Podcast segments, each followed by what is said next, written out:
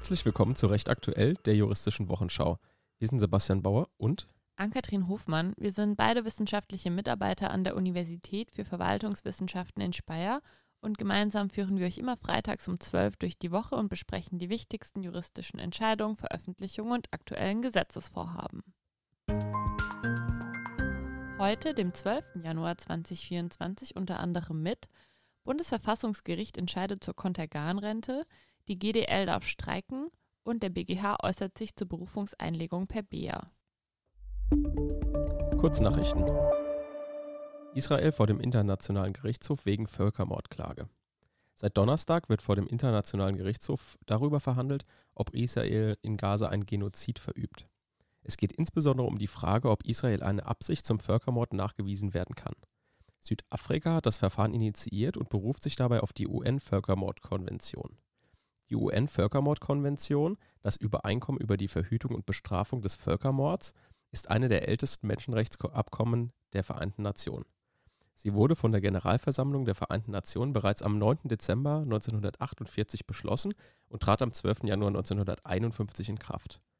In der Konvention wird Völkermord definiert als eine Handlung, die in der Absicht begangen wird, eine nationale, ethnische, rassische oder religiöse Gruppe als solche ganz oder teilweise zu zerstören. Israel weist die Vorwürfe zurück. Netanyahu sagte hierzu am Mittwoch, Israel kämpft gegen Hamas-Terroristen, nicht die palästinensische Bevölkerung, und wir tun dies in voller Übereinstimmung mit internationalem Recht. Die israelische Armee unternimmt alles in ihrer Macht Stehende, um Schaden an Zivilisten zu minimieren, während die Hamas alles in ihrer Macht Stehende tut, um ihn zu maximieren, indem sie palästinensische Zivilisten als menschliche Schutzschilde benutzt. Verhandelt wird zunächst über den Eilantrag von Südafrika, den Militäreinsatz im Gazastreifen sofort einzustellen.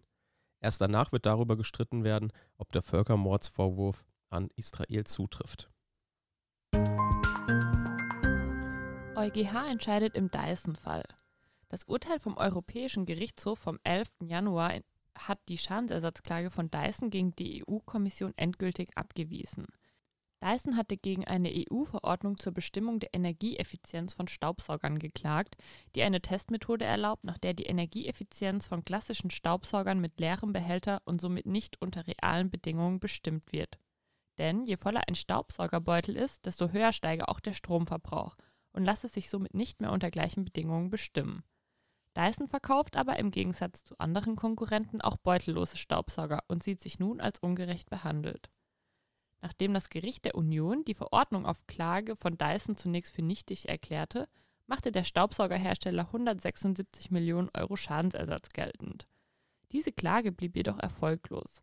Das Gericht der Union war der Auffassung, dass der von der Kommission begangene Verstoß gegen die Richtlinie nicht hinreichend qualifiziert sei, um einen Schadensersatzanspruch zu eröffnen. Daraufhin legte Dyson Rechtsmittel zum EuGH ein. Der EuGH weist sämtliche Argumente von Dyson zurück und bestätigt somit das Urteil des Gerichts. Folglich wird die Schadensersatzklage von Dyson endgültig abgewiesen. Der Gerichtshof bestätigt, dass die Kommission keinen hinreichend qualifizierten Verstoß gegen das Unionsrecht begangen habe. Ein solcher Verstoß ist aber eine unerlässliche Voraussetzung für die außervertragliche Haftung der Union. Unzulässige Kontaktaufnahme nach Kündigung eines Mobilfunkvertrages. Das OLG Schleswig hat mit Urteil vom 11. Dezember entschieden, dass es unzulässig ist, nach Kündigung des geschlossenen Mobilfunkvertrages den Kunden in der Bestätigung aufgrund noch angeblich ausstehender Fragen zur Kontaktaufnahme zu bewegen, obwohl es gerade keine klärungsbedürftigen Fragen mehr gab. Vielmehr wollte der Anbieter den Kunden vom erneuten Abschluss eines weiteren Mobilfunkvertrages überzeugen. Dies sah das Gericht als unzumutbare Belästigung und damit als unzulässige Werbung an. Dem Kunden steht dagegen ein Unterlassungsanspruch gemäß 8 Absatz 1 Absatz 3 Nummer 3 in Verbindung mit 7 Absatz 1 Satz 2 UWG zu. Rechtsprechung BGH keine Wiedereinsetzung bei Druckerausfall. Laut BGH ist eine Wiedereinsetzung in den vorherigen Stand dann nicht möglich, wenn der Kanzleidrucker ausgefallen sei und deshalb ein Schriftstück nicht innerhalb einer laufenden Frist rechtzeitig dem Gericht zugehen konnte. In dem vorliegenden Sachverhalt ging es um die Einlegung einer Berufung. Am Abend der ablaufenden Berufungsbegründungsfrist streikte um 22.30 Uhr der Kanzleidrucker. Der Prozessbevollmächtigte machte geltend, er habe die fertiggestellte Berufungsbegründung nicht ausdrucken können. Er habe sich anschließend um die Wiederherstellung des Druckers gekümmert, aber ohne Erfolg. Von 23 Uhr bis Mitternacht habe er noch drei weitere Versuche unternommen, die Berufungsbegründungsfrist erneut bis zum nächsten Tage zu verlängern. Das sei dann aber nicht gelungen, weil das BEA-System gestört gewesen sei. Erst um 2 Uhr morgens sei der Antrag auf Fristverlängerung durchgegangen. Am nächsten Tag sei der Drucker wieder in Ordnung gekommen und der Anwalt beantragte unter Beifügung der Berufungsbegründung die Wiedereinsetzung in den vorherigen Stand. Nachdem bereits das Kammergericht den Wiedereinsetzungsantrag abgelehnt hatte, schließt sich dieser Auffassung nun der BGH an, nachdem Rechtsbeschwerde erhoben wurde. Laut BGH war die Berufung unzulässig, weil sie nicht fristgemäß begründet wurde. Die Säumnis beruhe auch auf einem Verschulden des Prozessbevollmächtigten, die dem Mandanten nach 85 ZPO zuzurechnen sei. Dabei war anzumerken, dass der Anwalt zwar versucht hatte, einen Fristverlängerungsantrag per BEA zu übersenden, dieser jedoch mangels Einwilligung der Gegenseite, welche realistischerweise auch nicht mehr vor Fristablauf um 0 Uhr zu erlangen gewesen sei, nicht habe erfolgsversprechend sein können. Außerdem sei nicht nachvollziehbar dargetan worden, dass für eine Übermittlung der Berufungsbegründungsschrift per BEA ein Ausdrucken des Schriftsatzes nötig gewesen sei. Eine Wiedereinsetzung nach 233 ZPO kam daher nicht in Betracht. Ebenfalls zur Einlegung einer Berufung per BEA entschied das OLG Zweibrücken. Das pfälzische OLG hat entschieden, dass eine Berufung unzulässig ist, wenn die Berufungsschrift von einer Rechtsanwältin auf einem sogenannten sicheren Übermittlungsweg nach 130a Absatz 4 ZPO eingereicht wird, aber weder einfach noch qualifiziert elektronisch signiert wurde. Eine Rechtsanwältin legte für ihre Mandantin Berufung gegen ein Urteil des Landgerichts Frankenthal per BEA ein. Die Berufungsschrift endete mit der Zeile Rechtsanwältin. Oberhalb dieser Zeile war weder eine Unterschrift noch der Name der Rechtsanwältin zu finden. Der Name der Rechtsanwältin wurde nur im Briefkopf der Rechtsanwaltskanzlei aufgeführt. Eine qualifizierte elektronische Signatur wurde ebenfalls nicht verwendet. Der 9. Zivilsenat des Pfälzischen Oberlandesgerichts Saarbrücken hat die Berufung nun als unzulässig verworfen. Den Antrag auf Wiedereinsetzung in den vorherigen Stand hat er zurückgewiesen. Die Berufungseinlegung sei nicht in der gesetzlich erforderten Form eingelegt worden, denn es sei keine qualifizierte elektronische Signatur verwendet worden. Mit einer einfachen Signatur sei die Berufungsschrift aber ebenfalls nicht versehen worden. Hierfür sei eine Wiedergabe des Namens am Ende des Schriftsatzes erforderlich. Dass der Name im Briefkopf der Rechtsanwaltskanzlei zu finden sei, genüge nicht.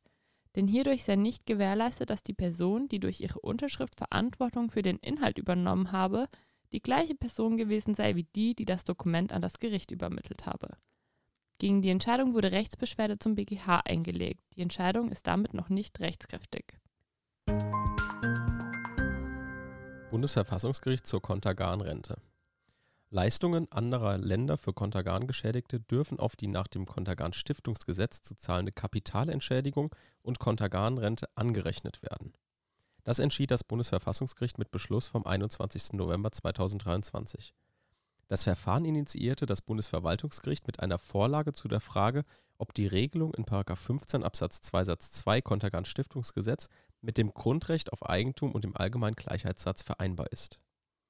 Gemäß § 15 Absatz 2 Satz 2 Kontergan-Stiftungsgesetz werden Zahlungen auf die Kapitalentschädigung und die Kontergan-Rente angerechnet, die wegen der Einnahme thalidomidhaltiger Präparate von anderen, insbesondere von ausländischen Staaten, geleistet werden. Die Kontergan-Rente ist eine lebenslange monatliche Zahlung, die die Kontergan-Stiftung Menschen mit Kontergan-Schädigung zahlt. Sie wird individuell am Grad der Schädigung bemessen und wurde in den letzten Jahren mehrfach erhöht. Berechtigt sind Personen, deren Mutter während der Schwangerschaft thalidomidhaltige Präparate der Firma Grünenthal GmbH eingenommen haben oder deren Fehlbildungen damit in Verbindung gebracht werden können. Das Bundesverfassungsgericht begründete seine Entscheidung wie folgt. Die Kontergan-Rente unterfällt als sozialrechtliche Position in ihrem gesetzlich gewährten Bestand dem Eigentumsschutz. § 15 Absatz 2 Satz 2 Kontergan-Stiftungsgesetz der keine Enteignung darstellt, genügt den verfassungsrechtlichen Anforderungen an eine Inhalts- und Schrankenbestimmung des Eigentums nach Artikel 14 Absatz 1 Satz 2 Grundgesetz. Die in § 15 Absatz 2 Satz 2 Kontergan Stiftungsgesetz angeordnete Anrechnung ist zur Erreichung der genannten Zwecke erforderlich. Der Eingriff in das Eigentumsgrundrecht der Rentenbezieherinnen und Bezieher ist auch angemessen. Lokführer dürfen streiken. Das Hessische Landesarbeitsgericht hat am Dienstag die beiden Urteile des Arbeitsgerichts Frankfurt am Main vom Vorabend bestätigt und damit den Streik der Gewerkschaft Deutscher Lok Lokomotivführer GDL wie vom Arbeitgeberverband der deutschen Bahnunternehmen und fünf Bahngesellschaften der Transdev-Gruppe beantragt, nicht untersagt. Daraufhin hatten diese Berufung eingelegt, die das Berufungsgericht jetzt jedoch zurückgewiesen hat. Zur Begründung führte der Kammervorsitzende Dr. Horcher zu beiden Entscheidungen aus, dass nicht festgestellt werden könne, dass die GDL mit dem Streik rechtswidrige Streikziele verfolge oder gegen die Friedenspflicht verstoße. Zur Frage der Tariffähigkeit der GDL, die von Seiten der Deutschen Bahn unter Hinweis auf die Gründung der Leiharbeitnehmergenossenschaft Fairtrain durch GDL-Funktionäre in Abrede gestellt wird, hat das Gericht auf einen nur eingeschränkten Prüfungsmaßstab im Eilverfahren hingewiesen. Eine offensichtliche Tarifunfähigkeit der GDL liege hiernach nicht vor. Der Arbeitgeberverband hatte vorher beantragt festzustellen, dass die GDL nicht tariffähig ist. Mit einem solchen Antrag nach 97 des Arbeitsgerichtsgesetzes wird in einem besonderen Beschlussverfahren geklärt, ob eine Gewerkschaft oder ein Arbeitgeberverband tariffähig ist oder nicht. Tariffähigkeit meint dabei die Fähigkeit, Tarifverträge abschließen zu können. In dem die Transdev-Gesellschaften betreffenden Verfahren hat die Kammer ausgeführt, dass sich der Streik nicht als unverhältnismäßig erweise. Damit ist das Gericht der durch Transdev geltend gemachten wirtschaftlichen Überforderung und dem Argument einer Wettbewerbsverzerrung infolge von Verflechtungen zwischen der GDL und Fairtrain nicht gefolgt. Die Entscheidungen des Hessischen Landesarbeitsgerichts sind rechtskräftig. Bis es zu einer Entscheidung in der Hauptsache kommen kann, können mehrere Jahre vergehen. Würde das letztentscheidende Gericht der Auffassung der Bahn folgen, dann könnten auf die GDL möglicherweise hohe Entschädigungszahlen für unrechtmäßige Streiks zukommen und Tarifabschlüsse für nichtig erklärt werden. Gesetzgebung. Das Bundeskabinett hat am 20. Dezember 2023 den vom Bundesminister für Wirtschaft und Klimaschutz vorgelegten Entwurf eines Postrechtsmodernisierungsgesetzes beschlossen. Wesentlicher Inhalt des Gesetzes ist eine grundlegende Überarbeitung des Postgesetzes. In deren Rahmen werden drei Rechtsverordnungen und das Postsicherstellungsgesetz in ein einheitliches Postgesetz überführt. Ziel des Postgesetzes ist es weiterhin, flächendeckend angemessene und ausreichende Postdienstleistungen zu erschwinglichen Preisen sicherzustellen und den fairen Wettbewerb zu fördern. Daneben zielt das Gesetz zukünftig aber auch auf angemessene Arbeitsbedingungen und eine nachhaltige Beförderung von Briefen und Paketen. Damit verwirklicht es die im Koalitionsvertrag vereinbarte sozial-ökologische Transformation des Postsektors. Kurioses Urteil der Woche. Wodka auf Klassenfahrt führt zur Kostenübernahme der Heimreise durch die Mutter. Im Juni 2022 fand eine Klassenfahrt einer 10. Klasse eines Berliner Gymnasiums nach München statt. Zuvor hatte sich die Beklagte, Mutter eines minderjährigen Schülers, schriftlich verpflichtet, die Kosten einschließlich etwaiger Zusatzkosten bei vorzeitiger Heimreise zu tragen. Während der Fahrt kauften insgesamt sieben Schüler, darunter der Sohn der Beklagten, zwei Wodkaflaschen, woraufhin sie von der Fahrt ausgeschlossen wurden. Die Beklagte zahlte die hierdurch entstandenen Mehrkosten von 143,60 Euro nicht, woraufhin das Land Berlin sie auf Zahlung verklagte. Die Klage vor dem Verwaltungsgericht Berlin hatte Erfolg. Die Richter entschieden, dass wenn ein Schüler von einer Klassenfahrt ausgeschlossen wird, die Erziehungsberechtigten für die Mehrkosten einer verfrühten Heimreise herangezogen werden können. Dieser Anspruch entsteht dem Land Berlin aus dem öffentlich-rechtlichen Vertrag, den die Beteiligten miteinander geschlossen haben. Das war ein Podcast der Uni Speyer. Wir sind Sebastian Bauer und Ann-Kathrin Hofmann.